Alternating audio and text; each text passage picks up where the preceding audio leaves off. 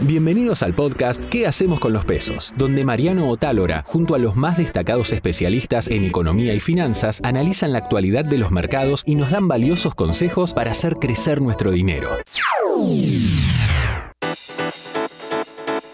En una nueva edición de ¿Qué hacemos con los pesos? Ciclo liderado por Mariano Otálora, realizamos un análisis sobre los diferentes tipos de dólares, las posibilidades de encauzar la economía sin que la divisa se dispare, el FMI y el acuerdo a mitad de camino y la situación de las reservas del país. Además, ¿qué va a pasar con los precios después de las PASO? También nos visita Ramiro Marra, precandidato a jefe de gobierno porteño por la Libertad Avanza, para hablar de la dolarización argentina y dónde invertirá él antes de las PASO. Y si hablamos de inversiones, tenemos para vos la las mejores recomendaciones de los expertos. Todo lo que tenés que saber para tomar las mejores decisiones. A pesar de que se llegó a un acuerdo con el FMI y las dudas no pararon y el dólar blue se disparó, Mariano Otálora te explica qué está pasando en nuestro país. Y una semanita tremenda, a ocho días de las paso, el dólar muy caliente, el acuerdo con el fondo generó muchas dudas, la bolsa para abajo, los bonos, en especial que los últimos pagos Argentina los tuvo que pagar con qué? Con yuanes, con un préstamo de la CAF y ahora también con las DEG de Qatar. No hay dólares. Esto deja en evidencia que no hay dólares y eso preocupa muchísimo. Las reservas en 24 mil millones de dólares. Está en el piso mínimo en 17 años. Las reservas netas están en terreno negativo en 9 mil millones de dólares. Y todo eso donde lo capitaliza el mercado. En el dólar blue se disparó casi 580 pesos. El MEP tanto no se disparó porque el Banco Central por lo menos puede contenerlo, lo mismo contado con liquidación, pero contener al blue es mucho, pero mucho más. El economista Pablo Goldín nos habló sobre la actualidad de la negociación con el FMI y qué podemos esperar de acá a fin de año. Está claro que la negociación con el Fondo Monetario se basó en el, en el siguiente eje sobre la mesa. Eh, eh, Argentina fue a buscar una, ayuda del Fondo Monetario, una flexibilización del Fondo Monetario, porque el acuerdo que teníamos estaba caído, porque no habíamos cumplido nada hasta ahora este año, por, con la excusa de la sequía. Como la sequía nos cayó la exportación 25%, vos viste que el ministro de Economía, candidato a presidente, por todos los diarios, los radios y la tele, está diciendo, muchachos, se me bajó 25% de un saque a la exportación, ¿qué me piden a mí? Hago lo que puedo. Entonces fue al fondo y le dijo eso. Y el fondo le dijo, bueno, tenés razón, yo, yo acepto que a vos se te desplomó la exportación veintipico de mil millones de dólares y estoy para darte una mano, pero yo no te voy a dar una mano si vos no haces alguna cosa más. Cualquier país que tiene semejante desplome exportador, casi siempre se le baja la importación. O porque devalúa, porque le sube el tipo de cambio, o por alguna, por H o por B. Seguramente el fondo le debe haber dicho a Massa en la negociación, necesitas un tipo de cambio 30%. O sea, el 3.40 del dólar agro de ahora o el 3.50, hace, hace, ese ajuste, hace ese ajuste, poner el dólar a 3.50 para redondear. Y Massa le dijo que no. Le dijo, yo soy candidato. Pierdo, ¿Cómo voy a devaluar yo ahora 30% o lo que sea, dos meses, un mes antes, 15 días antes de la elección? Me está jodiendo, debe estar diciendo. Entonces, ¿qué hizo? Hizo como una cosa, quedó a mitad de camino. Mira, yo te doy el dólar ese que vos querés, solo se lo pongo a algunas cosas y le pongo el impuestito este a la importación. Pero como diría Gorodit, 7% de impuesto a la importación con 100% de brecha no le hace ni cosquilla al importador. Es más entonces, un gesto que otra cosa. Entonces, ¿qué, qué, puede pasar? Eh, el fondo le dijo, bueno, para, Dale, vení, viene la paso, nos juntamos después de la paso. Mientras tanto, ir testeando cómo funciona el mercado cambiario estas semanas y seguramente después va, a venir de nuevo la si segunda juntó o no dólares. El fondo, para mí, lo que más quiere de, masa es que baje la importación.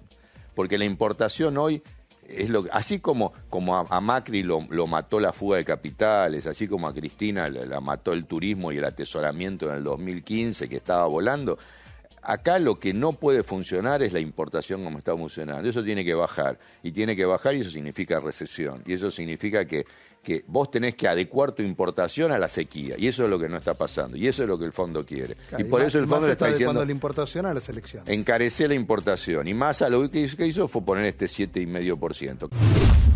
Hay varios tipos de dólares en Argentina. ¿Qué puede pasar con ellos luego de las elecciones? Pablo Goldín nos cuenta cómo ve el panorama. ¿Cómo te imaginas, Pablo? Porque el día, el día después de las elecciones sabemos, el gobierno, y te pregunto, puede contener la brecha. Sabemos que el dólar oficial digamos, va a tratar de no acelerarlo, salvo que tenga alguien arriba que le diga, no, aceleralo, como estamos hablando del fondo.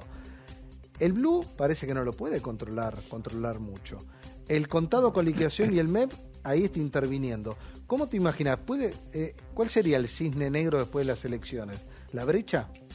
La, brecha seguramente en este tipo de modelos, en este tipo de esquemas de política económica es el, termómetro. La brecha es lo que buchonea lo que está pasando, claramente. Ahora vamos a decir, están interviniendo, sí, están interviniendo, pero dado que el Banco Central no tiene dólares, como vos bien dijiste en la introducción, no tiene dólares, esto de intervenir en los dólares alternativos tiene patas cortas, salvo que vos me digas, si compro, si, si el Banco Central compra dólares en el mercado oficial, puede tener puede venderlos en el mercado alternativo. En este juego que hace con los bonos y qué sé yo, acá el punto son las reservas y si no tenés dólares nunca vas a poder intervenir lo suficiente. Y como vos bien decís, no hemos tenido hemos tenido ya en este gobierno picos cisnes negros o picos de dólar paralelo. Lo hemos tenido. No hay que remontarse a la historia argentina. En el 2020, en el peor momento de la pandemia, vos dijiste un número, bueno, yo tengo otro, pero está arriba de 700 estuvo, y a, de hoy, a 700 como si hoy estuviera a 700 y pico. Cuando Guzmán se hizo el, el, malo también con el Fondo Monetario a fines del 2021 y dijo, no, no sé si arreglo, no sé si arreglo, fue a 650 de hoy. Y cuando Guzmán se fue, vino Bataki, se fue, vino más, yo también estuvimos en 700 pesos de hoy. Entonces, ¿qué sería de extrañarnos que de la semana que viene el dólar este que está a 550, 570, vaya escalando y llegue a 700, Y por eso muchos en el mercado toman esa referencia y dicen, hoy está barato. Y claro, en ese sentido está barato. Estrés en Coyunturalmente está en una crisis de baratura. ¿Por qué? Porque no tenés reserva, como vos bien decís. El fondo nos está mirando mal, no como vos decís y la política no sabe el resultado que va a pasar. Entonces, ¿por qué no puede saltar a 700, 800 como en la pandemia, como en el 2021, como en el 2022? Sí puede pasar. Ahora, estructuralmente el dólar de 600 mangos es caro para Argentina. Es caro. Cualquiera que tiene la posibilidad de viajar y convertirlo la plata a 600 es caro. ¿Por qué? Y porque la economía está dada vuelta y porque la política está incierta. Es un dólar caro, es un dólar caro. Y sobre las tarifas, Pablo Goldín habla sobre el gran terror de todos los gobiernos en la Argentina. Las tarifas se van a tocar sí o sí, de eso es innegociable dentro del gasto. Las tarifas están muy atrasadas y cuando vos te dicen, mira, una de las condiciones de un próximo programa económico es que lo antes posible tenés que ir a déficit fiscal cero, primario, cero. Lo antes posible quiere decir, no al primer mes, pero a los cuatro o cinco meses, cuando se anuncie un programa, vos tenés que decir, señores, acá yo les voy a mostrar cómo voy a déficit fiscal primario cero a partir de mayo del 2024 y no le pido más plata al Banco Central de Financiamiento Espurio. Bueno, para lograr eso, no te queda otra, no hay otro camino, no hay. Por más que escuches cosas, no hay otro camino que el eje es bajar los subsidios. No hay otra forma de hacerlo si no es bajando los subsidios. No digo a cero, pero en buena medida. Hoy son dos, dos puntos y medio del PBI, tienes que bajar por lo menos un punto, un punto y medio de subsidio. Fuerte. Y hay que subir las tarifas. Es delicado socialmente, especialmente el transporte, que es un tema jodido porque está muy atrasado el boleto colectivo y es delicado la energía y el gas porque está muy ligado al dólar. Entonces, si vos fuese ministro de Economía, vos decís, ¿necesito pegarle un viandazo al dólar? No, viandazo a la Argentina, al dólar, no, pero a las tarifas sí. Y entonces están linkeadas. Y entonces ahí tenés el tema, ¿cómo hacemos para acomodar los precios relativos y lanzar un plan de estabilización con esta simetría de precios relativos donde las tarifas las tenés muy, muy baratas? Si querés más información, seguinos en YouTube en el canal Mundo Dinero, activa las notificaciones y no te pierdas ninguna novedad. Estamos seguros que tras las elecciones pueden ocurrir diferentes escenarios, especialmente si hablamos en términos de precios. Sobre eso nos habla el periodista económico Mariano Gorodich y nos cuenta qué va a pasar el día después de las PASO. Que el día después de las PASO es muy probable que haya una aceleración eh, del tipo de cambio oficial, como que ya está acordado, por lo menos puertas adentro.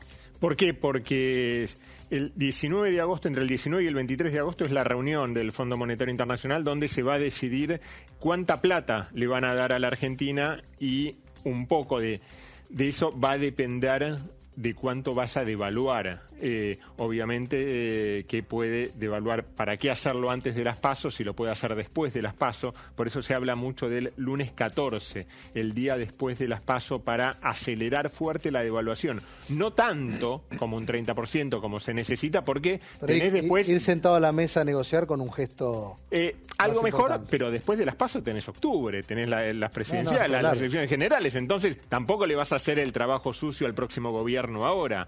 Sí, durante esta semana hubo días que se llegó al 13% de devaluación mensual, ¿no? Eh, con lo cual aceleras más. Hoy el oficial está prácticamente en 300 pesos ya, ¿no? El 250 que uno decía antes eh, no es. Por eso recién decíamos que hoy el dólar más caro es el dólar Qatar, que está vinculado acá este con el dólar oficial.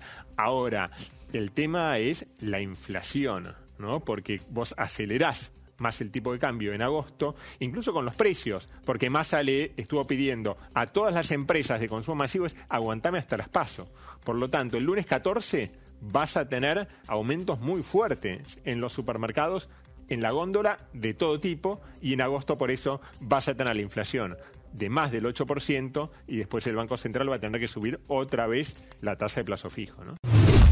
El precandidato a jefe de gobierno Ramiro Marra estuvo en qué hacemos con los pesos y habló de la dolarización. ¿El tema de la dolarización? ¿Como, única alternativa?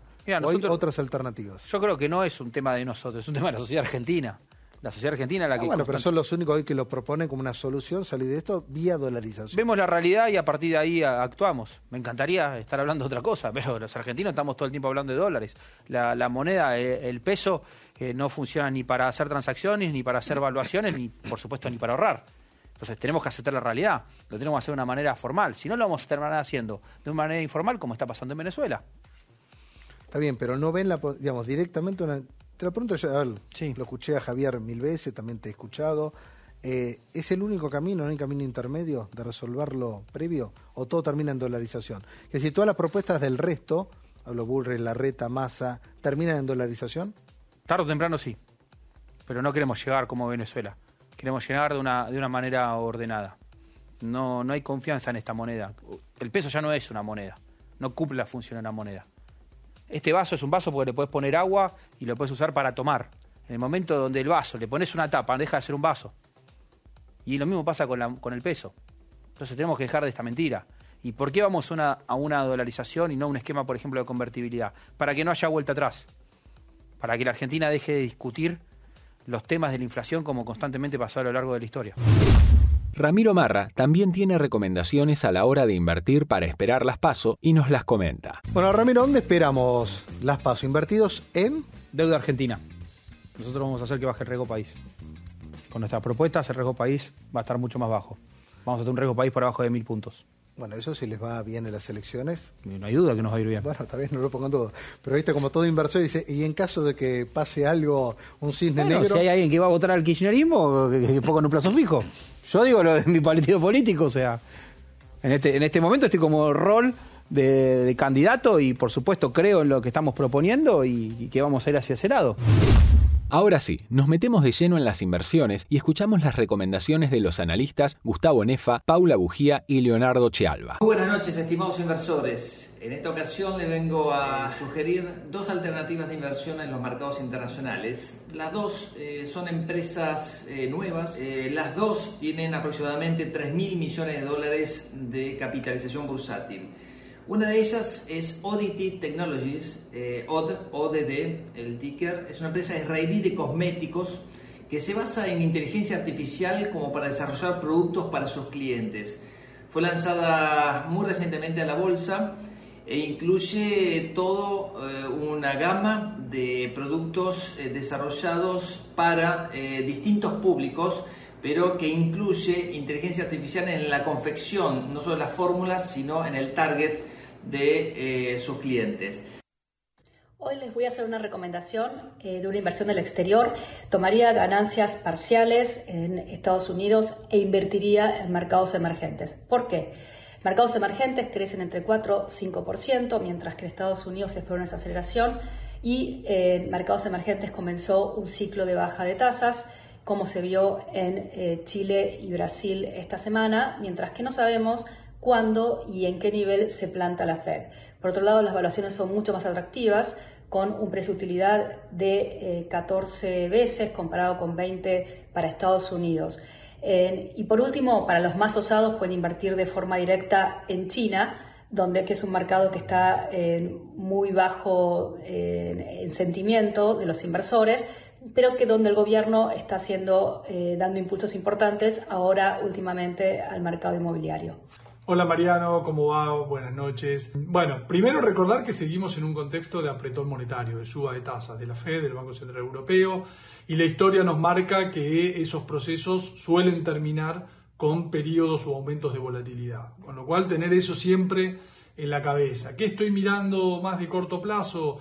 Latinoamérica, eh, donde tenemos muy buenos fundamentos por el lado de las monedas, empezó un proceso de baja de tasas. Esto generó alguna toma de ganancias en esta semana que puede llegar a ser alguna oportunidad. Y en segundo término, aunque con posiciones más chicas, por lo que implica China, lo lejos que está y la, el desconocimiento, sobre todo en, cuanto al estado de las cosas y la información estadística, eh, pero sí mirando posiciones chinas, acciones tecnológicas chinas, que me parece que hay mucho valor y la potencialidad de recuperar luego de que las bolsas occidentales se hayan puesto muy caras. Hasta aquí te presentamos qué hacemos con los pesos. No te olvides de seguirnos en nuestras redes y suscribirte a nuestro canal de YouTube para no perderte ninguna novedad.